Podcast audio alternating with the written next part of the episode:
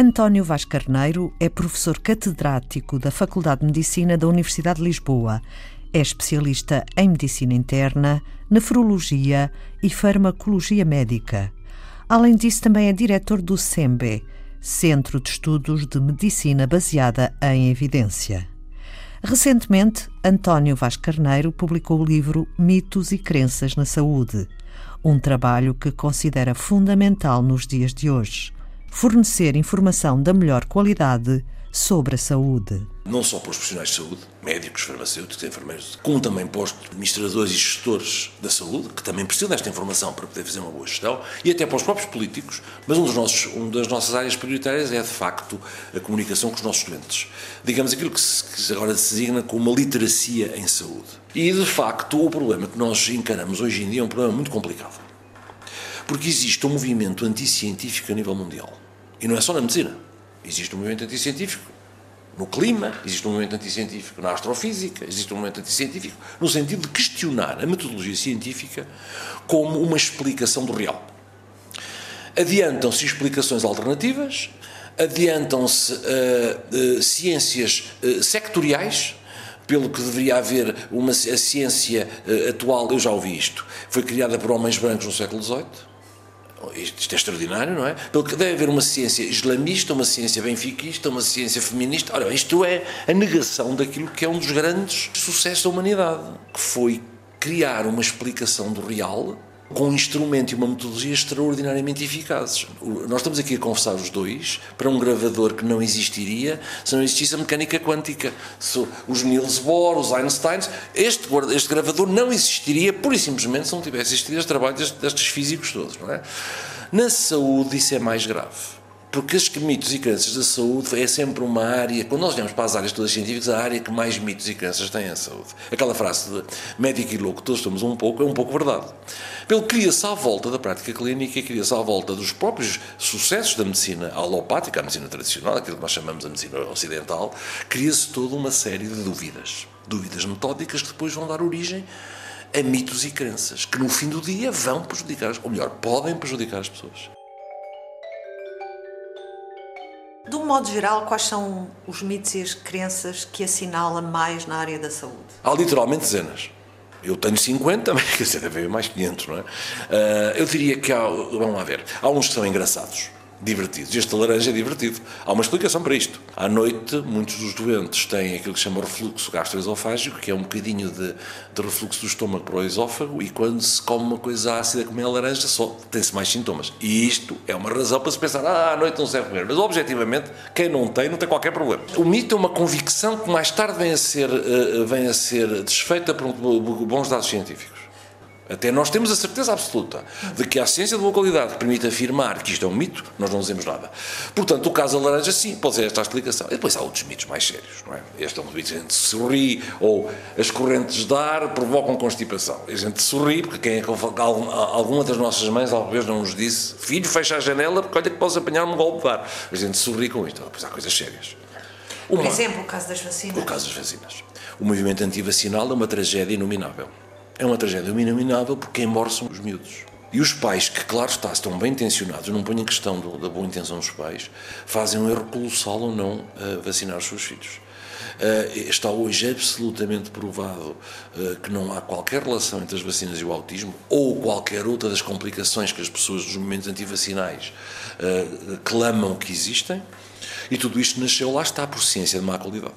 Foi um artigo publicado numa revista muito conhecida, o Lancet, uma revista inglesa, em 1998, por um homem chamado Wakefield, eh, que pura e simplesmente recebeu 12 jovens, 12 miúdos, com as idades entre, se não me engano, 5 e 12 anos, dos quais 35% eram, eram rapazes, eh, com alterações comportamentais interpretadas como autismo, entre aspas, e que tinham sido vacinados, segundo a informação dos pais, num período variável entre uma semana e um ano.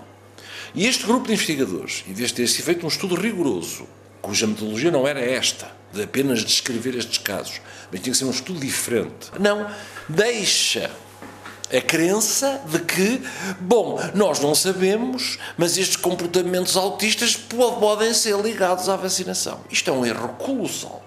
Uma coisa de uma gravidade extrema. Não sei como é que o editor da Lancet não foi despedido uh, perante isto e os revisores aceitaram isto. O facto é que não há dúvida que depois o, o, o artigo foi, foi retirado porque como é óbvio, verificou-se aquilo científico ainda não tinha qualquer validade, mas não deixou de fazer. Mas o pânico já tinha o já semeado. E está a nível mundial. Este é um problema muito complicado, porque algumas das associações de pais que não querem vacinar os filhos estão na Suécia. Estão em Los Angeles. Nós estamos aqui a falar de pessoas que são, não têm informação. Não, isto é uma convicção. E não está aqui em causa a compaixão que temos pelos pais que têm um miúdo com autismo. Quem trata miúdos com autismo e os conhece sabe a extraordinária problema que é ter um filho com autismo. É isso que está aqui em causa. O que eu gostaria de dizer é que a intervenção preventiva de uma vacina é extraordinariamente eficaz. Eu mesmo, se me perguntassem assim, nos 2500 anos de existência, de, chamamos assim, a medicina moderna, qual seria o, o, o exemplo mais paradigmático das vitórias sobre as doenças, eu diria, sem hesitar, a vacinação preventiva. Porque elimina 99% dos problemas.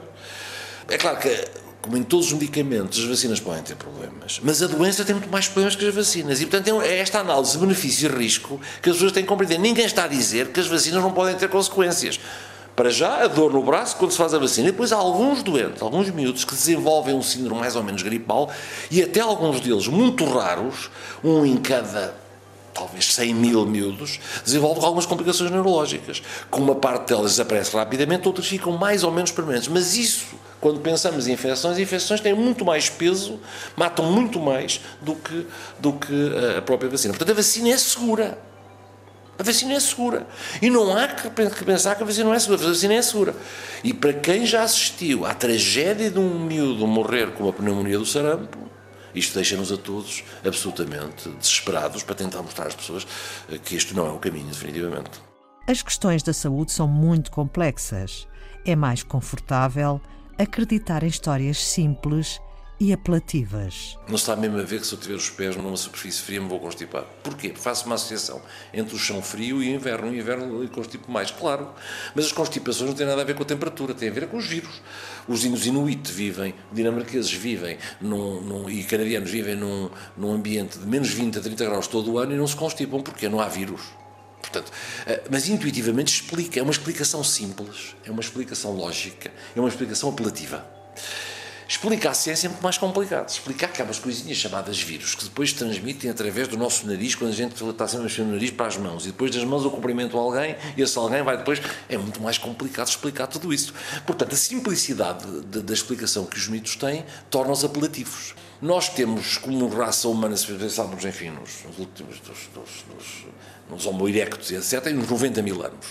E durante 90 mil anos as explicações do mundo foram todas mágicas. Só há 200 anos é que temos explicações científicas para esta coisa toda da astrofísica e da, da bioquímica e da, da eletricidade. Não seria estranho que nós estivéssemos geneticamente mais apelativamente prontos para acreditar em coisas simples e um bocadinho fantásticas do que acreditar em explicações sofisticadas científicas. E, portanto, esse é também um problema. Há aqui várias razões para que as pessoas acreditem nisto. E, portanto, a, é, a, é, a, luta contra isto só vejo uma, que é a informação. Informar as pessoas e fazer mostrar-lhes que a fonte que nós temos é uma fonte credível, é uma fonte sem conflitos de interesse, é uma fonte relevante. Em Mitos e Crenças na Saúde, António Vaz Carneiro descreve que estamos claramente a aproximar-nos de uma nova era da humanidade. Nos próximos 20 anos, provavelmente, vamos ser capazes de uh, tratar e curar a maior parte das doenças que temos hoje. Já assistimos a uma progressiva aumento da esperança de vida. No início do século XX, um bebê do sexo feminino que nascesse em 1900 tinha uma expectativa de vida de 42 anos em média. Se fosse o sexo masculino, uma expectativa de 38 um bebê que nasce hoje em Portugal, hoje do sexo feminino, espera viver 86 anos. E se for do sexo masculino, espera viver 79 anos. Ganhamos 50 anos num século. É claro que é a melhoria das condições de vida, é a melhoria das condições habitacionais, dos, dos processos da sanidade básica, até das condições de trabalho. Mas não vale a pena discutir, são remédios. É os remédios que são a maior parte da responsabilidade. E é mais. É mais preciso remédios para eu viver dos 80 aos 81 anos do que viver dos 40 aos 41. Antes é uma revolução. Nós estamos perante uma revolução. E como acontece quando subitamente se altera radicalmente o nosso mundo, há depois uma contra-revolução. E a contrarrelação é, como já tinha dito, a contestação sistemática dos dados científicos na saúde, lançando uma, uma, um manto de suspensão, não só pelas qualidades propriamente ditas, mas também dos conflitos de interesse que os próprios médicos e investigadores possam ter.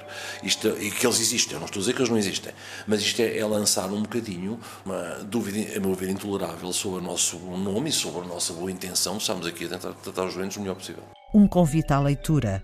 Mitos e Crenças na Saúde, de António Vaz Carneiro professor catedrático da Faculdade de Medicina da Universidade de Lisboa, especialista em medicina interna, nefrologia e farmacologia médica, e diretor do SEMBE, Centro de Estudos de Medicina Baseada em Evidência.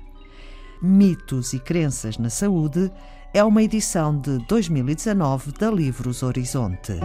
Foi Antena 2 Ciência.